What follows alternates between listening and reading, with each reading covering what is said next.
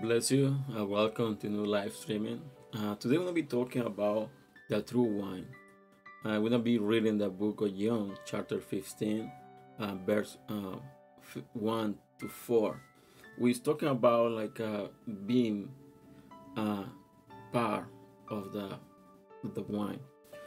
So we're gonna read the, this chapter, and it says like this: it says, "I am the true wine, and my Father is the wine dresses." Uh, every branch in me that does not bear fruit, he take away, and every branch that bears fruit, he prunes, and that it might bear more fruit. Uh, you are already clean because of the word which I have spoken to you. Abide in me, and in, I in you. As the branch cannot bear fruit of, of itself unless it abides in the vine neither can you unless you abide in me. Uh, something is talking about this chart is like a it's taking reference as like a, the wine, the true wine, and it says something about it. says like a whoever wanna give fruits, like good fruits, need to abide in Jesus. And the verse two says like every branch in me that does not bear fruits he takes away. And the Bible is talking about Jesus. And whatever is like is in Jesus, that's something I want we're gonna explain. It's like a lot of people that say like they are Christian, they believe in God, they believe in Jesus, but they use sin that they believe in, in Jesus Christ, but they not do what God have been telling them to do.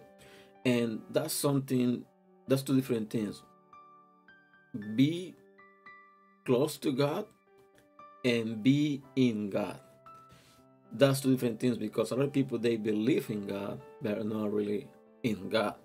And we are in God. The Bible says like uh, whatever branch in me that does not bear fruit, my Father take away. So that's something like a very deep, like uh, this chapter is talking about, because uh, like every branch in me. He's talking about like a, every person, any person that is in him and doesn't give fruit, the Father, you know, take away. Why? Because the Father, the Bible says like uh, he's the wine dressers, and Jesus is the true wine. So Jesus can do some part, but we gotta do the rest. And if we don't give fruit, then the Father gonna cut us away. But the Bible says something like, "You are already clean because of the word which I have spoken to you." And then he says something like a deep on about this, uh, like uh, "You already clean," because the Bible says like uh, whatever branch doesn't give fruit, it's gonna be cut, gonna be cut away. But every branch that even like a is giving fruit, the Bible said it's gonna be prunes.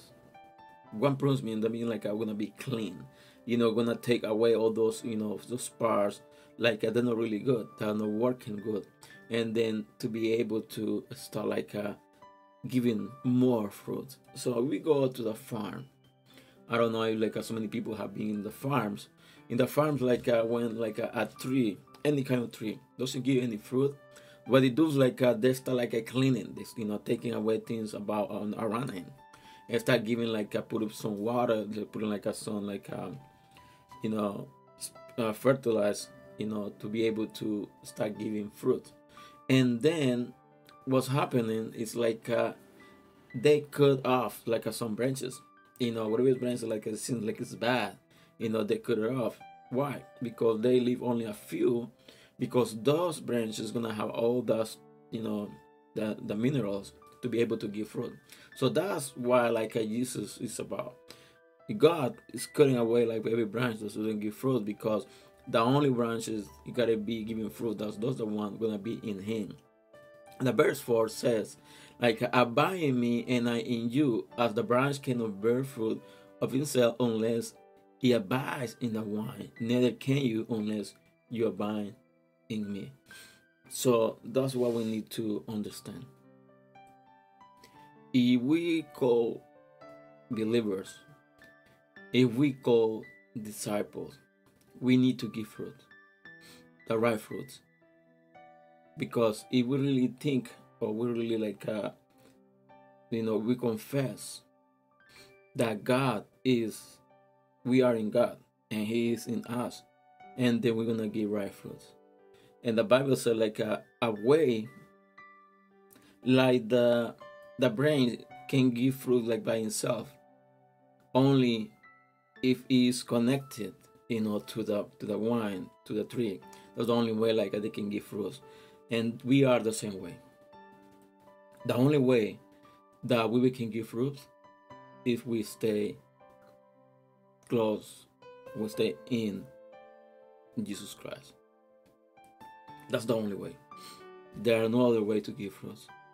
You know, the Holy Spirit is gonna be the one who's like taking care of, giving control of everything. You know, we take control of our mind, take control like uh, you know our thinking, take control every action we do. Like the Holy Spirit does the one like uh, he's you know teaching us everything what we gotta do. That's why like uh, we need to be all the time focus, focus in God. We need to be in God. Doesn't matter like how hard everything is. Doesn't matter like uh, how bad everything is around us. We need to be close to God. We need to be in God because we need to be in God to be able to produce, you know, what God wants us to produce.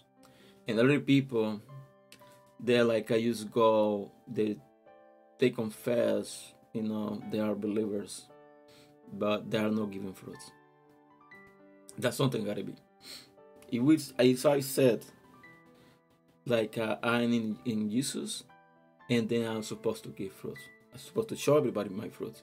But if I'm saying like I am in Him, but I don't show fruits, that means I wanna be cut away. Sometime soon I wanna be cut away. So this is the message for today, and this is more reflection. You know, we need to understand that we are part of the body. We are part of the body of Jesus Christ. What we need to be in Him because He is the true wine. Away from Him, we cannot give any kind of fruit.